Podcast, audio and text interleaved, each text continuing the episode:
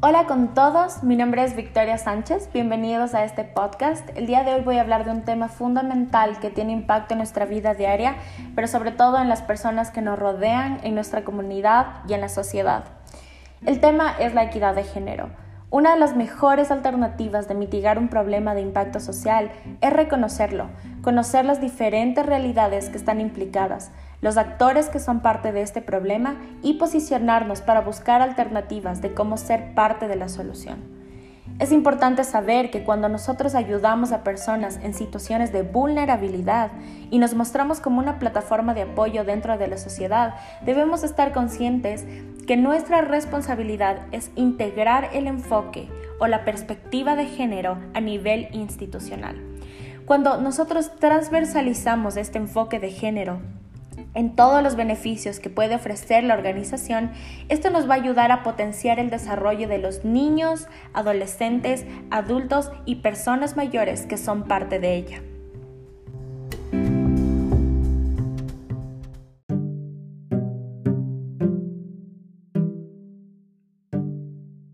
Nosotros debemos estar conscientes de que no es posible para una organización alcanzar el desarrollo sostenible sin abordar las causas estructurales del problema que nosotros estamos atendiendo. Por ejemplo, la pobreza es un problema social que tiene muchos causales. De hecho, este problema está directamente relacionado con la exclusión social y los grandes desequilibrios que existen en las familias.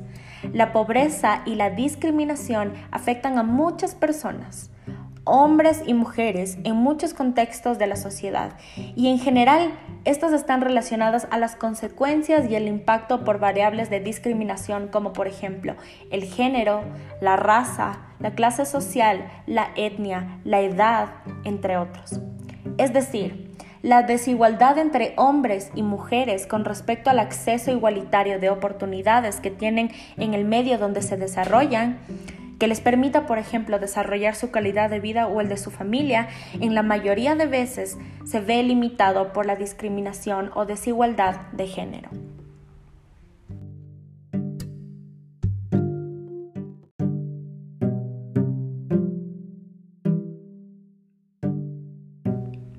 La idea principal es reconocer los obstáculos que nos frenan en el ejercicio de los derechos humanos fundamentales y mitigar las consecuencias de las diversas formas de exclusión. Debemos estar totalmente conscientes que la discriminación en las relaciones desiguales de familia o en los roles de género, asignación de responsabilidades o demás, sin duda alguna aumentan la vulnerabilidad de ciertos colectivos y posiblemente sea el grupo vulnerable que la organización atiende.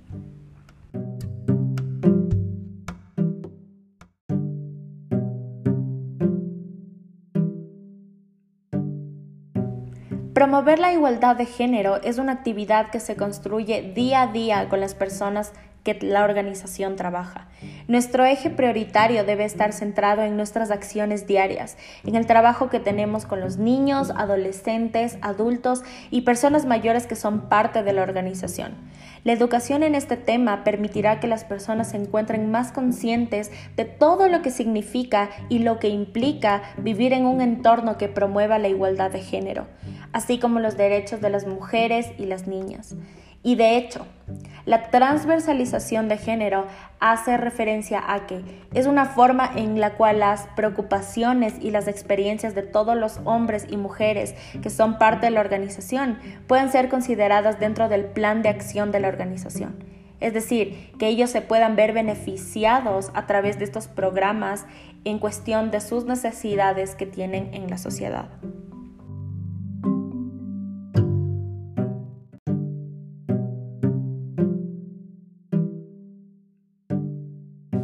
Con este antecedente les voy a mencionar tres puntos de por qué es importante considerar el género como un eje fundamental dentro de una organización que busca impactar la sociedad o una comunidad en específico.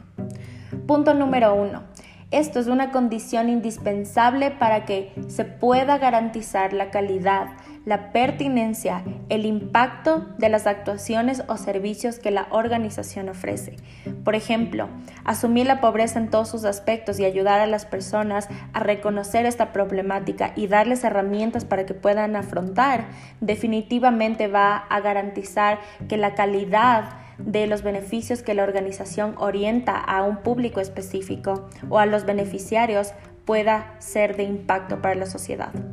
Punto número 2. Se encamina a un mayor reequilibrio entre hombres y mujeres en cuanto a la redefinición de roles, en lo que respecta a responsabilidades y que exista una redistribución justa de recursos y también que se pueda orientar a espacios que les pueda ayudar a su empoderamiento. Punto número 3 visibilizar la importancia del rol que desempeñan las mujeres y las niñas dentro de la comunidad y la sociedad en general.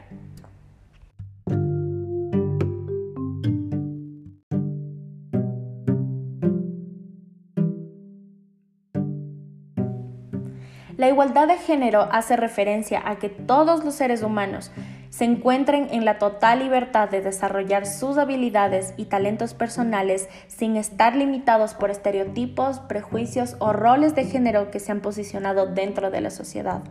De hecho, es muy importante saber que la igualdad de género en nuestro diario vivir implica que con las personas que nosotros nos desarrollamos día a día, podamos nosotros estar en la posición y en la capacidad de considerar las aspiraciones y las necesidades de las otras personas, hombres y mujeres, reconocerlas y valorarlas, que éstas también puedan ser favorecidas de la misma forma. No significa que las mujeres y los hombres tengan que ser lo mismo o pensar de la misma forma. De hecho, la igualdad de género significa que sus derechos, sus responsabilidades, aspiraciones y sus oportunidades sean iguales para los dos y que éstas no se puedan ver limitadas, afectadas o que puedan tener dependencia dependiendo de su sexo.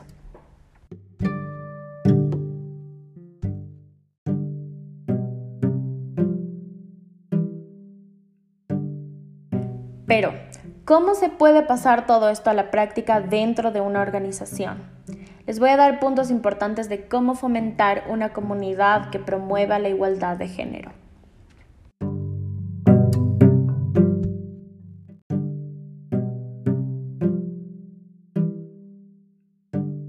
Como primer punto para fomentar la igualdad de género es fundamental que la organización pueda fortalecer las capacidades del personal que brinda los servicios de la organización con perspectiva de género. Hay que tener en cuenta qué nuevas habilidades o capacidades necesitan estas personas para desempeñar adecuadamente sus funciones y garantizar que cualquier proceso educativo o espacio educativo pueda tener una perspectiva de igualdad de género. Se debe conocer cómo se distribuye el tiempo entre hombres y mujeres, cuáles son sus oportunidades y sus capacidades dentro de la organización.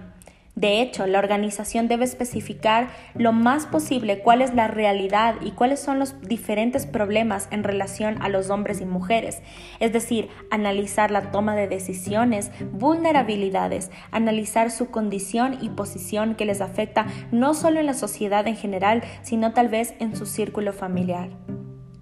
Es importante que la organización pueda reconocer lo que los hombres y las mujeres demandan del proyecto y adaptarlos a las necesidades específicas. Por ejemplo, los espacios que se tienen en el aula, las diferentes capacitaciones, empoderamiento y obviamente la redistribución de recursos que tienen. Es importante que se pueda educar, compartir y socializar con las personas de la organización sobre los conceptos relacionados a la igualdad de género, las implicaciones y cómo esto es aplicado a la vida cotidiana.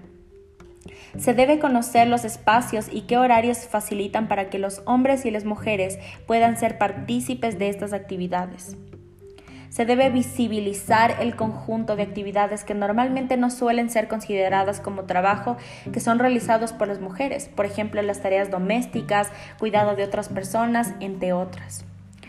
Verificar si se está teniendo en cuenta la distribución de los beneficios de la intervención de los roles y responsabilidades de género. Considerar el impacto que la intervención va a tener sobre la carga de trabajo de hombres y mujeres en la organización y poder identificar si éstas van a poder tener la disponibilidad y flexibilidad de ser partícipes de las actividades que el proyecto contempla. Es muy importante saber que esto es fundamental en el eje transversal de género que una organización debe tener, pero estas claves para fomentar la igualdad de género se les vive día a día. No utilizar lenguaje sexista, apoyar la asunción de responsabilidades por igual y eliminar los prejuicios y las ideas preconcebidas que se han posicionado en la sociedad.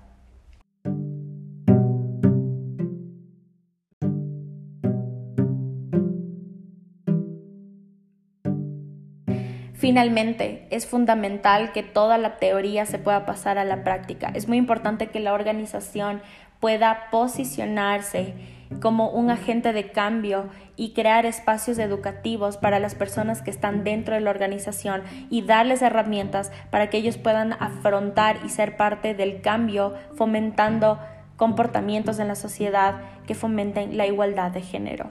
Es importante dar a conocer a estas personas estos temas para que ellos puedan enfrentar todos los problemas, no solo en la sociedad, sino también en su círculo familiar. Trabajar desde el enfoque de género es una condición indispensable para garantizar la calidad, la sostenibilidad, el impacto y la eficacia de actuaciones en los diferentes sectores que se atienden cumplir los derechos humanos de todas las personas, crear condiciones para que los colectivos más excluidos y desfavorecidos cambien su situación y promover mayor justicia, redistribución social y sobre todo un desarrollo sostenible equitativo en las organizaciones. Esto sin duda llevará a que todo lo que la organización ha venido realizando con el tiempo pueda tener un efecto e impacto real sobre la comunidad y en sí la sociedad.